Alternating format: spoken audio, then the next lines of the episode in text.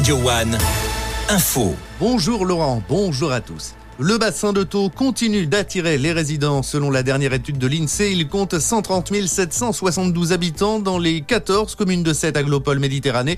Alors qu'elle était en recul il y a quelques années, la démographie sur le bassin repart à la hausse avec plus 0,40% entre 2015 et 2021.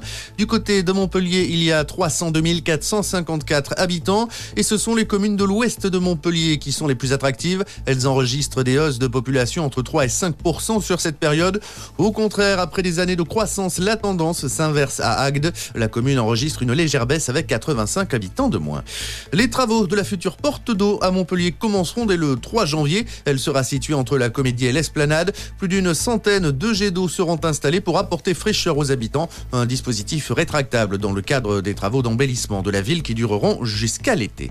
Dans le reste de la région, des milliers de visiteurs attendus ce soir à la Grande Motte. C'est la deuxième édition de Game of Drone, un show qui devrait être spectaculaire avec 500 drones qui vont balayer le ciel dans un grand spectacle lumineux. Début du balai aérien des drones ce soir à 20h à la Grande Motte.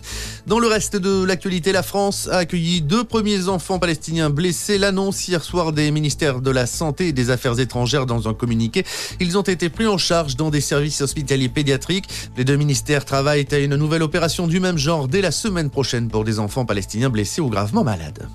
Et puis on termine avec la page des sports. En rugby, coup d'envoi ce soir de la 11e journée de top 14, la dernière de l'année. Oyonnax accueille Pau à 19h. Un peu plus tard, Clermont reçoit Bordeaux-Bègles. Coup d'envoi de cette rencontre à 21h.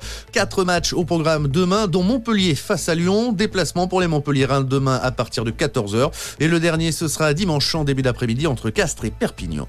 Enfin, en volleyball, les joueurs de l'Arago de 7 retrouvent le championnat ce week-end. Les Sétois se déplacent pour affronter le 7e du classement. Tour. Le coup d'envoi demain à 20h. Bonne journée avec Radio One.